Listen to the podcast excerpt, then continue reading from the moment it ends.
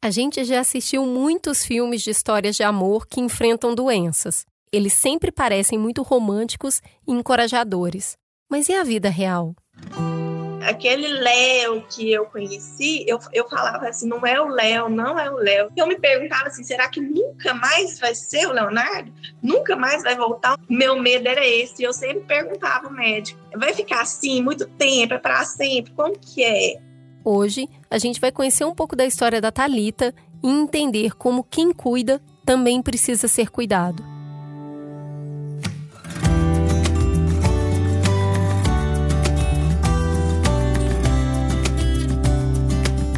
Como eu cuido de mim? Foi para responder essa pergunta que criamos esse espaço aqui, um podcast para a gente conversar sobre saúde mental além do raso, partindo de múltiplas vivências, apresentando diferentes linhas de tratamento e explorando as nuances de viver e conviver com transtornos mentais. Prazer!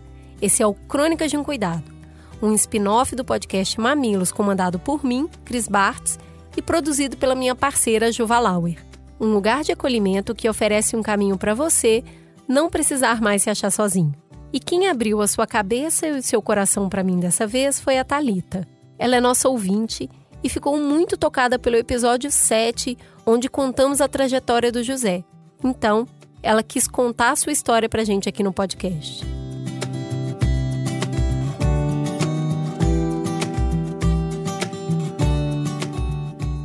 A Talita é uma mineira de 33 anos, de voz doce e sorriso cativante. Ela nasceu em São Gonçalo do Pará e atualmente mora em Divinópolis. As duas cidades são vizinhas. Os seus pais e a sua irmã, com quem ela conviveu até sair de casa para se casar, continuam em São Gonçalo. Todo final de semana, ela vai até lá visitá-los. A Talita me conta que ela teve uma infância bem brincante. Cidade pequena, crianças na rua e primos para todo lado. Uma típica família mineira onde os pais têm muitos irmãos e isso faz com que sempre tenha um parente por perto. Com tanta gente, eu pergunto para Talita quem era a pessoa que destoava. A pessoa que a família sempre dizia: "Nossa, como ele é difícil, tem vários problemas". E daí a Talita me responde que era o seu pai. A minha mãe teve um casamento bem complicado. O meu pai sempre teve um probleminha que a gente não sabe o que, que é, mas nunca aceitou tratamento. Eu comecei a observar quando eu tinha mais ou menos uns 15 anos de idade. Ele chegava em casa, ele era caminhoneiro, né? Então ele ficava andando em volta da casa para ver se tinha passo, se tinha sinal de que alguém tivesse tido ali. Ele tinha uma paranoia em relação a isso e perturbava muito a minha mãe. É, ele sempre falou muito alto e sempre foi muito agitado. É, todas as vezes que a gente saía em família, ou mesmo ele sozinho na rua, ele sempre é, procurou muita confusão com as pessoas, briga, essas coisas. Assim, uma pessoa bem difícil. A gente já tentou falar com ele para fazer um tratamento, mas ele nunca aceitou. E quando a minha mãe tentava dar algum remédio para ele, algum ansiolítico, algum remédio para deixar ele mais calmo, ele tomava um dia, uns dias, ficava muito bem, e daí ele simplesmente parava de tomar e não queria mais se tratar e nem tomar mais nada. Era muito complicado, assim, era altos e baixos, né? A mãe da Talita acaba gerenciando toda a situação, intermediando os desentendimentos do pai com os outros e até com ela mesma. O clima conflituoso fez crescer na Talita um desejo muito grande de independência financeira para sair de casa. Ela queria morar sozinha, ela queria sair dali. Então ela começa a trabalhar em Divinópolis. Ela economiza dinheiro e começa a procurar uma casa para comprar. No meio desse processo, ela foi apresentada ao Léo, o seu atual marido. Eles se conheceram por intermédio de um primo e namoraram por dois anos. Ela disse para ele que tinha essa intenção de comprar uma casa e ele quis fazer parte do plano. Quando finalmente conseguiram comprar a casa, eles se casaram. Foi aí que ela se muda de São Gonçalo para Divinópolis. Inicialmente, a Talita queria um apartamento, mas o Léo insistiu em ser uma casa para terem um cachorro. Acabaram comprando uma casa perto do local do trabalho dos dois, para facilitar o deslocamento. Trabalho esse que a Talita conseguiu para o Léo, na empresa que ela já trabalhava há algum tempo. A princípio, o Léo era tudo que ela sempre buscou. Era uma pessoa calma, mais calada, muito respeitosa.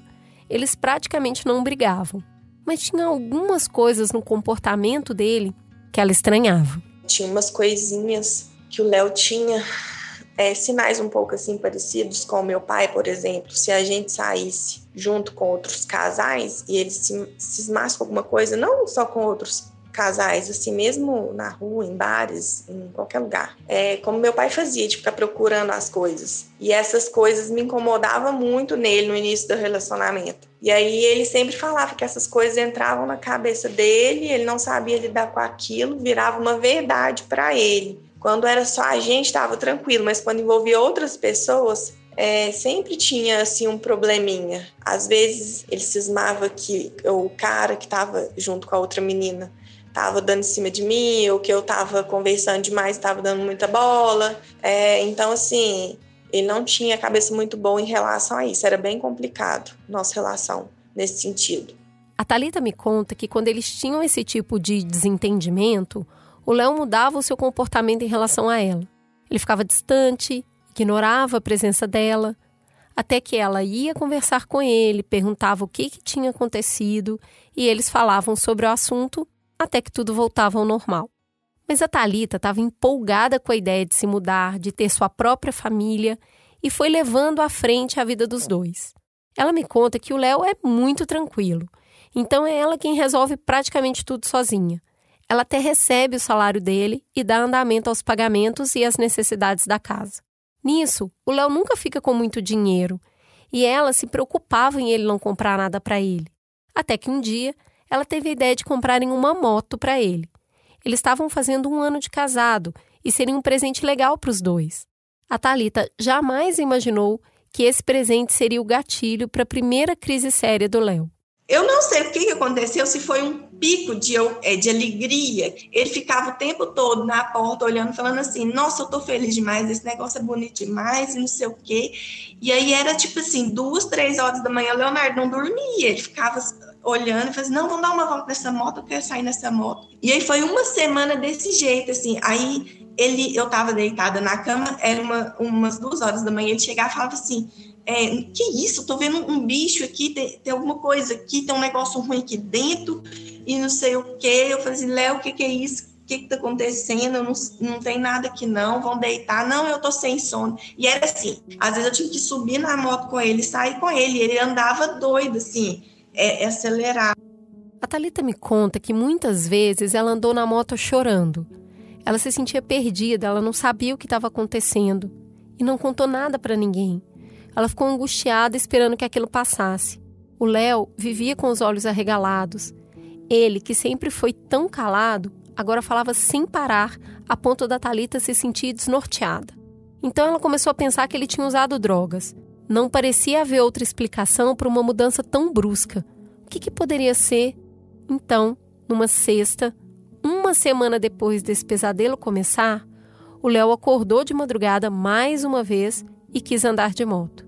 Em dado momento, eles dão conta que a gasolina estava quase no fim e eles acabaram indo para casa dos pais do Léo, que era mais próximo do lugar onde eles estavam. Chegaram lá duas da manhã sem avisar nada. Foi um susto. Os pais do Léo viram claramente que ele estava alterado. Aí a Talita contou o que, que tinha acontecido na última semana. Os pais dele pressionaram para saber se ele tinha usado alguma coisa, mas o Léo jurava que não, que ele estava muito feliz que nunca esteve tão bem na vida. Seus pais, para cuidar dele, seguraram a chave da moto e fizeram eles ficarem por ali mesmo. No dia seguinte, o Léo foi trabalhar e a Talita foi visitar a sua mãe. Aproveitou para desabafar contando tudo o que tinha acontecido na última semana. Mas no meio da visita, o telefone toca. Quando foi é, umas sete horas da noite, meu sogro me ligou, falou assim: Thalita, você não vai acreditar. Aí eles tinham ido no supermercado, na volta eles encontraram com o Léo perambulando na rua, de uniforme. Falou assim que estava tentando falar comigo no celular e que o celular dele estava com a bateria fraca, ele tinha jogado o celular no lixo. Você não quer saber mais desse celular? E nós saímos andando para ir embora para casa dos pais dele. E tipo assim, e nós moramos cinco minutos daqui, né, da empresa. Aí meu sogro pegou, pôs ele dentro do carro e eu chego assim, eu vim correndo. Aí chegando aqui, eu falei, vão levar ele para o hospital. Foi descartado o uso de drogas. O Léo, então, estava com 21 para 22 anos e os médicos suspeitaram de esquizofrenia. Tentaram medicar para que ele descansasse um pouco. Ele não dormia há dias, mas ele não deixou. Conseguiram então um encaminhamento para o psiquiatra. A consulta foi longa. Estavam presentes o Léo, seus pais e a Talita. Eles contaram o que havia acontecido. O médico fez muitas perguntas e anotava tudo atento. Perguntou sobre o comportamento do Léo em diversos períodos da vida. A Talita me conta que o tempo todo ele parecia distante, desligado do que estava acontecendo na sala. Foi então que o psiquiatra informou que as características eram de transtorno bipolar e que ele estava em crise de hipomania. Aí o Léo foi medicado corretamente. Os remédios demoraram semanas para fazer o efeito total. Nisso, começou a pandemia e o casal acabou se mudando para a casa dos sogros. A Talita trabalhava home office e a mãe do Léo pegou férias para ajudar a cuidar dele. Elas se revezavam porque era exaustivo lidar com toda a energia que ele tinha. Nesse meio tempo, a Talita foi muito apoiada pela empresa onde eles dois trabalhavam. O chefe do Léo foi muito compreensivo. A esposa dele tem depressão profunda e ele entende como isso acontece. O médico do trabalho e o RH da empresa também ficaram muito presentes dando suporte. A sogra da Talita a incentivava a visitar sua mãe, a sair um pouco de casa para descansar. Nesse tempo, ela aproveitava para ler sobre o assunto, porque as palavras transtorno bipolar e hipomania eram totalmente desconhecidos para ela e não explicaram muito na consulta. Os grupos de redes sociais, as matérias e estudos publicados na internet ajudaram a ter uma noção muito mais ampliada do que se tratava. Depois de mais de 20 dias em crise de hipomania, veio a depressão. A medicação então foi trocada e o baque de esperar fazer efeito novamente deixaram a Talita desesperada. Ela se perguntava se a vida dela seria assim para sempre. Em algumas semanas, o Léo se estabilizou novamente. Estava claro que ele precisava de um tratamento constante, mas isso não seria fácil. É, o, o, médico dele falou assim: ele tinha que fazer um, um, tratamento com um psicólogo junto, né? Que é bom. Só que o Leonardo fala que ele vai e o psicólogo conversa com ele, ele não entende nada. Porque ele fala que ele fala palavra difícil demais. Ele é muito simples ele não entende. Daí ele falou assim: eu não quero mais. Então, assim, aquele Léo que eu conheci, eu, eu falava assim: não é o Léo, não é o Léo. Será Aí eu, que eu me perguntava assim: será que nunca mais vai ser o Leonardo? Nunca mais vai voltar? Meu medo era esse. Eu sempre perguntava ao médico: vai ficar assim muito tempo, é para sempre? Como que é? Então, assim, eu tive muito medo, sabe? Muito medo de dar crise de novo. A Talita entrou num estado de supervigilância. Ela conversava com o Léo, examinando para tentar perceber se tinha algo diferente nas suas falas. Ficava sempre atenta aos seus horários para ver se algo tinha mudado na rotina. Vigiava o quanto ele dormia e a qualidade do sono, o que ele comia e se ele estava bebendo. Ela também acompanhava ele em todas as consultas, para garantir que ele estivesse indo e que estivesse tomando a medicação correta. Quando o Léo tinha pequenas alterações, ela descrevia tudo para o médico ele ia moldando as medicações para o Léo continuar estável. A Thalita me conta que o tempo foi passando, mas ela tinha a sensação que estava vivendo numa panela de pressão que uma hora iria estourar. Isso começou a se concretizar de fato quando o Léo voltou a beber. Esses episódios da bebida foram seguidos de episódios de desejo de consumo totalmente descabido, com muitos gastos. Até que um dia ligaram do trabalho dizendo que o Léo havia saído para o almoço há muito tempo e não tinha voltado. Começou tudo novamente. Exatamente dois anos após a primeira crise, o Léo entra em estado de hipomania novamente. Dessa vez, foram 45 dias de crise, mais que o dobro da primeira. A Talita precisava de suporte para lidar com tudo isso. Ela estava vendo a sua vida virar a vida da sua mãe eu amo ele, eu, eu fico com dó, assim, de tudo que ele passa. Sei que para ele é difícil demais, é, mas para mim, continuar desse jeito, se for continuar assim, para mim não dá. Então, assim, eu tenho que me cuidar. Foi por isso que eu fui procurar o psicólogo. E eu perguntei ao psicólogo, eu falei assim, é verdade que a gente é, procura o marido igual o pai da gente? Porque eu via no meu pai coisas que o Leonardo faz, entende? Ele falou assim que a gente tem tendência a procurar mesmo. Eu pensei, porque é igualzinho. Sinto que eu fui muito prejudicada, sabe? Então, assim, quando eu conheci o Léo, é, eu sempre aceitei muitas, muito, eu faço, ah, tá bom, desse jeito, é assim que você quer, não, então vamos fazer assim. Então eu pensava assim, é, não, ele também tem que gostar de mim, ele tem que fazer por onde não ter crise, porque eu fico prejudicada. Então, assim, eu falei assim, eu vou cuidar de mim, eu vou, aí eu procurei o psicólogo, falei assim, eu quero gostar de mim e saber o que, que eu mereço. O, o, o meu psicólogo fala, fala assim comigo, sai do lugar de mãe, você não é a mãe dele para mim foi hoje com 33 anos eu falo que eu tô na melhor fase da minha vida. Porque hoje se o Leonardo falar comigo se eu tô indo embora, eu falo assim, tudo bem, ele tem que ficar porque ele quer.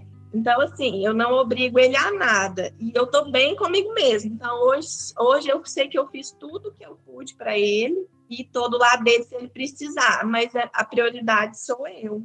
Eu espero que ele se cuide, se ame para poder amar, me amar e a gente ter um relacionamento saudável. A Talita sente que saiu muito mais forte dessa segunda crise do Léo. Ela agora está fazendo aula de forró, ela está saindo para se divertir, tem ido visitar a sua família sempre. Ela não vive mais em função do Léo, embora o apoie sempre. O conselho que eu dou para quem convive com a pessoa que tem transtorno bipolar, eu acho assim que a gente tem que fazer os sonhos da gente sem depositar isso na outra pessoa. Não assim, não deixar de fazer por ele, mas eu em primeiro lugar. As pessoas até podem ver como egoísmo, assim, mas eu não vejo, porque assim, é um prazer tão grande que a gente sente de estar tá fazendo aquilo que a gente gosta e não tá o tempo todo pensando, ah, será que eu vou achar ruim? Ai, sim. Então, é, é fazer alguma coisa que gosta, que dá prazer, que traga felicidade, sabe? Por conta dos problemas de saúde do Léo, a Talita foi se conhecer melhor, reconhecer as suas próprias necessidades e aprender a praticar o que deixa ela feliz. Ela sabe que estando bem, exerce menos pressão sobre o Léo. Ele não é mais o centro do universo dela. Se amando, ela é capaz de oferecer um amor com mais qualidade. Ela espera alguns passos dele, mas sabe que o mais importante é cuidar dos seus próprios passos.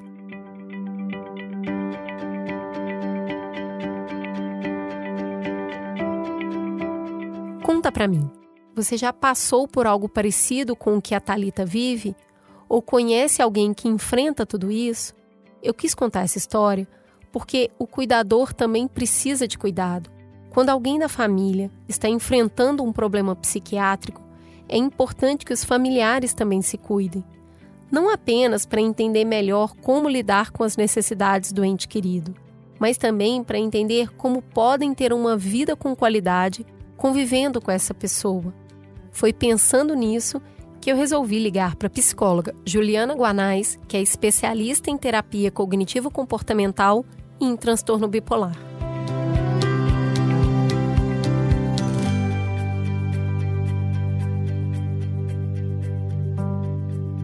Seja muito bem-vinda, Juliana. Olha, a Talita conta que ela recebeu o diagnóstico do marido sem nenhuma orientação do que ela iria passar. Qual é o procedimento correto de um profissional de saúde ao dar o diagnóstico de transtorno bipolar para uma família? O que precisa ser informado nesse momento?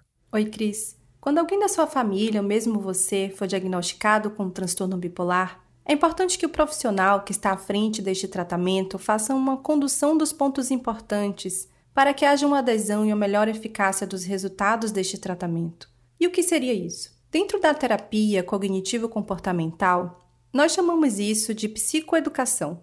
É educar, ensinar ao paciente e seus familiares o que significa o diagnóstico. É a explicação das características do curso da bipolaridade e dos sintomas do transtorno bipolar porque cada indivíduo possivelmente apresentará sintomas diferentes. Primeiro seria dar o diagnóstico e explicar as fases de humor que podem acontecer. Porque, por exemplo, no bipolar tipo 1 temos a mania e a depressão, e o bipolar tipo 2 a hipomania e a depressão. Então, explicar as fases de humor e como esses episódios podem acontecer é extremamente importante. Outro ponto como informação é que a medicação não tem efeito imediato. Sem essa informação, possivelmente o paciente irá desistir do tratamento por pensar que o remédio não está fazendo efeito. Outra informação necessária é que o tratamento vai muito além da medicação. Quando estamos falando de transtorno bipolar, o estilo de vida conta muito, porque estamos falando também de um processo inflamatório. Então, fazer exercícios, ter uma boa alimentação faz parte do tratamento. Além de explicar esses pontos, existe o que eu considero de mais importante: ajustar e colocar em primeiro lugar a regulação do sono, porque ele é um dos maiores reguladores do nosso humor. O sono e a exposição à luz solar vão ajustar o ritmo biológico, que está alterado com alguém que recebeu esse diagnóstico. Precisa dormir e acordar no mesmo horário. Sono é uma consequência do nosso dia. Se não consegue ajustar a hora de dormir, comece com a hora do acordar. Então, na bipolaridade, nas fases de mania e hipomania, há a redução da necessidade do sono, que é diferente de insônia. Então, nessas fases, há a redução da necessidade de dormir, ou seja, dorme menos que 4, 5 horas, porém se sente ativada, acelerada durante o dia sem sentir o cansaço. Na hipomania e na mania, o senso de razão está aumentado. A pessoa se sente que está mais ocupada do que todos ao redor, estão mais intolerante que as outras pessoas à sua volta, está com a fala muito rápida e atropela a fala do outro. Tem a sensação de que as pessoas são mais lentas, está mais impulsiva, excesso de gastos, álcool e drogas, jogos, ou tem comportamentos de risco que normalmente essa pessoa não teria. Quando o paciente está em mania, hipomania e estado misto, também é proibitivo fazer uso de cafeína, porque o cérebro já está altamente ativado nessas fases de humor. Todas essas informações são importantes para que os familiares entendam que são sintomas do transtorno bipolar e não é a pessoa. O transtorno bipolar não tem cura, mas com o tratamento adequado, o paciente consegue ter uma vida normal e ter o controle dos sintomas.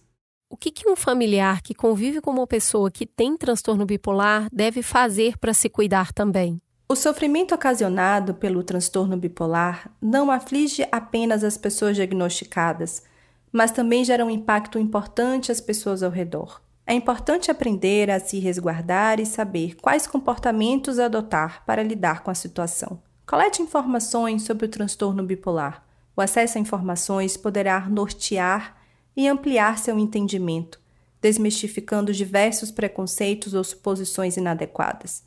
Quanto mais você aprender, menos impotente se sentirá. Pesquise sobre os possíveis sintomas ter uma noção sobre os possíveis sintomas é crucial para poder reconhecer os indícios de uma crise. Assim, você se esquiva de julgamentos equivocados diante de comportamentos atípicos e consegue oferecer a ajuda necessária.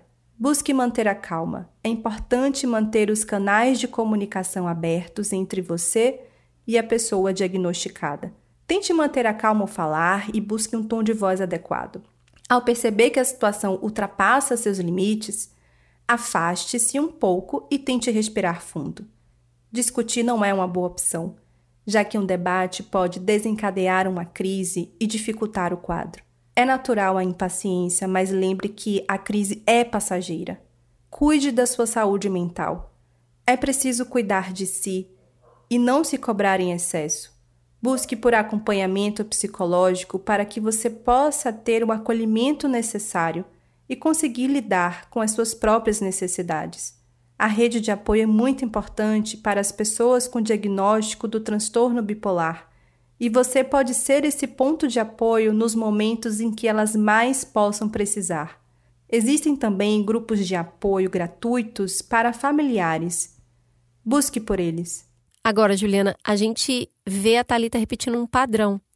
Como é que a gente pode se orientar para quebrar alguns padrões familiares que machucam, sem repeti-los, para a gente encontrar um equilíbrio melhor na nossa jornada?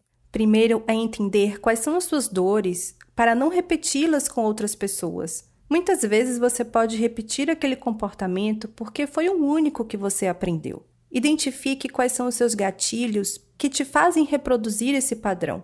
Você pode também se perguntar quais são os benefícios de repetir esses comportamentos e fazer uma escolha mais consciente, começando a desenvolver novas habilidades de se comunicar com o outro e respeitando seus próprios valores, sendo assertiva e dando limites. Por fim, se pergunte: ter esses comportamentos te afasta ou te aproxima de ser quem você quer ser? Muito obrigada, foi um prazer te receber.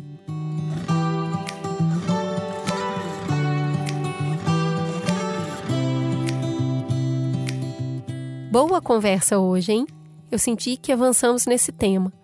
Eu agradeço a Talita por me contar sua história, a Juliana por me ensinar e você por me ouvir. Se quiser, você pode contar sua história para mim. É só entrar no perfil mamilospod no Instagram. Lá nos destaques tem um formulário que você pode escrever a sua história. Quando ela for selecionada, a gente entra em contato para bater um papo. Eu prometo que eu vou te escutar e procurar um profissional para nos ajudar a avançar na busca de uma vida com mais saúde mental. Um abraço apertado, se cuidem e até o próximo Crônicas de um Cuidado.